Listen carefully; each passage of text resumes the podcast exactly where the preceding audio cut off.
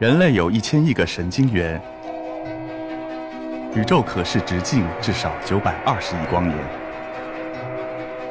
从无限小到无限大，在中科院 SELF 讲坛一起探索未知的世界。本节目由中科院 SELF 讲坛出品，喜马拉雅独家播出。被安排在第一个上来讲，其实心里还是觉得很紧张的，有点压力山大的感觉。那么，我想这可能是组委会刻意去安排的，因为他们很明白，我马上要带大家去一个很神奇的地方做一次特殊的旅行。那么，那个地方的压力可以达到一百万个大气压，因此这一点山大的压力相比而言可能就没什么了。那么，我想你们可能都猜到了，我们要去什么样的地方呢？没错。就是地球的内部，或者说地核。那么我们的方向呢，就是各位所在的位置处垂直往下。那么万事俱备，一切就就差一位很重要的人物了，那就是我们的小导游。有请来自冰川上的来客 s c r a t 小松鼠，准备好了吗？Ready，Go！请注意，他抱着松果，经历了什么样的地方？他叫着，他浑身好像在冒火。外核、内核，他们终于降落在了一个固态的内核上。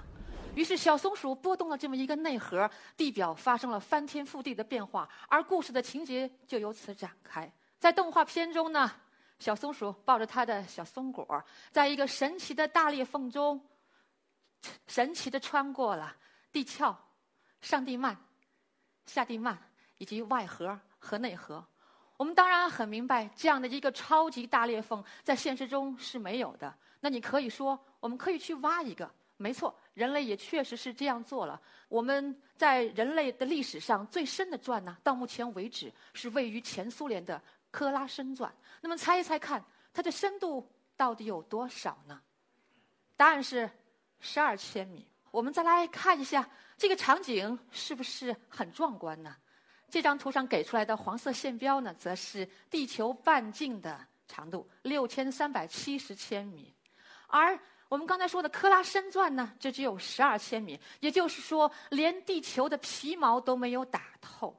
这意味着什么呢？意味着我们上天容易而入地难。也就是说，人类对地球内部的认识和了解实在是太有限了。那么，我们怎么样能能够去认识地球内部到底是什么样的？它的结构又是什么样的呢？那不能靠打转这样的方法了，我们只能去找另外的一种更有效的方法。那么，就要去求助于我们的地震波了。那地震波，说来的话，它就是由地震的时候发出的一种波动。一提到地震的话，我想我们每个人可能会涌上心头的第一个字眼就是“好可怕”。你们会联想到唐山大地震、汶川大地震。没错，再过两个月的话，就是汶川大地震的十周年日了。你们可以用不同的词来形容它：强倾急摧、房屋倒塌、妻离子散等等等等。没错，但是我今天呢，却不想跟你们谈一谈地震的肆虐的这一方面。我是想站在另外的一个侧面谈一谈地震。在科学家眼中，它到底有什么样的价值？它能带给我们什么样的信息？那么，我们的工作其实就是要做这样的一些事情。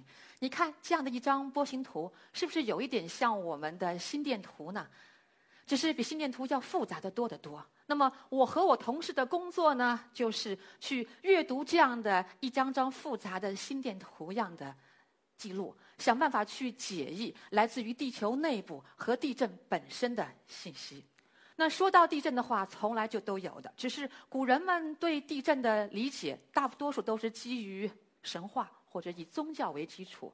譬如说，我们中国的阴阳论认为阴阳的失衡导致了大地为之颤抖，而在西方呢，则是认为因为人类行为的不端，上帝特地派地震来惩罚人类。一直到了一七五五年，大西洋沿岸的里斯本这个城市发生了一次超大的地震，六万到九万人死亡。人们开始静下心来，好好的去思考地震到底从哪里来。最终得出了一个很朴素，但是又是很正确的推论，那就是地震源自于地球的内部。一九零六年，旧金山发生了一个大地震，在震后呢，熊熊大火还肆虐了三天三夜。这张图呢，是我们上大学时候的教科书上必须会用到的一张经典的图片。他说的是一个原本完整的栅栏在地震之后发生了六米的位移。那么，美国的学者 Ried 就根据这样一些铁一样的野外的观测，提出来了地震断层说。说的是什么呢？地球内部的岩石它也在受力。因为受力，当这个力积聚到一定程度的时候，会超过它的强度的限制，因此地球内部会发生一种脆性的破裂。那有点像我们搬一根尺子或者一根棍子，你给它使力的话，它就会吧嗒的一声断掉了。因此，地球内部就形成了断层。那么，能量就会以断层滑动的方式最终被释放出来，也就是我们感受到的地震波。那么说到这儿的话，我们大家可能都想见一见地震的波的真的面目。我们先看一看，它是一种波动，因此它一定有它独特的频率范围。和人耳所听到的声波做比较的话，我们的耳朵只对二十赫兹到两万赫兹内的声波比较敏感，而地震波它通常是比二十赫兹要低的。因此，一般意义上来说，我们听不到地震发出的声音。但是这里为了让大家听到地震的音乐，我们特地把这个把地震发生的速度给加快了，也就是把时间给压缩了。或者换句话说，我们按了一个快门键，这样的话你就可以去听到地震发出的旋律和声音。那么，请播放一下这样一个例子，这个是主震的到来，汶川大地震主震。再注意听，余震到来了，又一个余震。又一个余震到来了。好，听见了地震的声音之后呢，我们还有一个问题：你怎么样去看到地震波，或者说把它的信号捕捉下来？那么这张图片上呢，就告诉了我们，我们中国或者说我们中国是人类史上第一个发明了能够对地动有感应的仪器的这么一个国家。张衡的侯风地动仪，但是呢，这个仪器呢，仅仅是能够感应地动和方向，并不是我今天要说的真正意义上的地震仪。因为作为一个地震仪，它需要对地动有时间和大小的一个记录。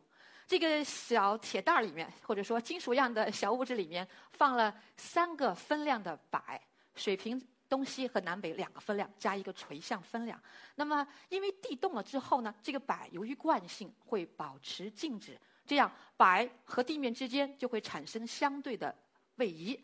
如于是我们可以把它画下来，或者把它转换成电信号记录下来。那么这样的一张记录图就诞生了。在全世界不设有各种各样不同的仪器，有的分布在海里，有的分布在。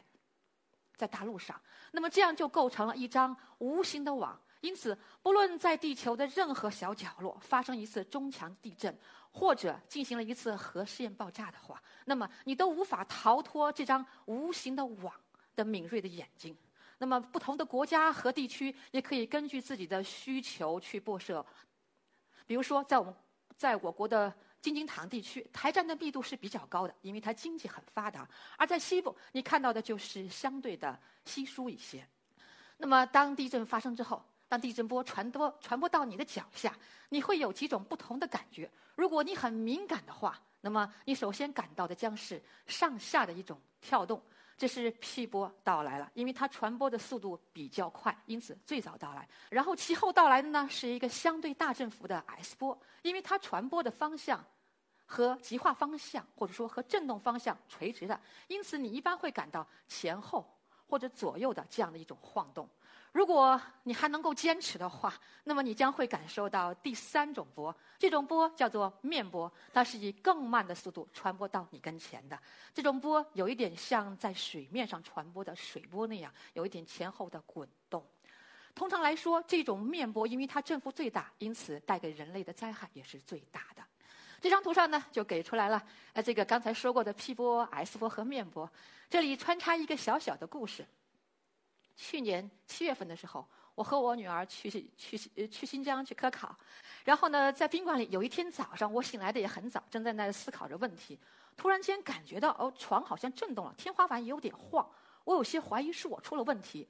随即我一想，不对，新疆那个地方多地震，因此应该是地震来了。我就立刻把边上的睡的女儿给叫醒了，我说：“快醒一醒，感受一下地震。”孩子也真是挺听话的，挺听话的。他倒没有睁眼的，把两个手就伸开了，然后扒着床边儿。他跟我说：“妈妈，我感觉到了这个前后在晃动，我脑袋瓜在晃动。”所以孩子后来也挺有意思的跟我说：“呃，这个事情很好玩，一生中很难忘的经历。”我后来也问了问孩子：“妈妈说地震了之后，你咋不害怕呢？”他说：“那么小的震动，有啥可害怕的呢？而且妈妈也在身边呢，有啥可怕的呢？是不是啊？”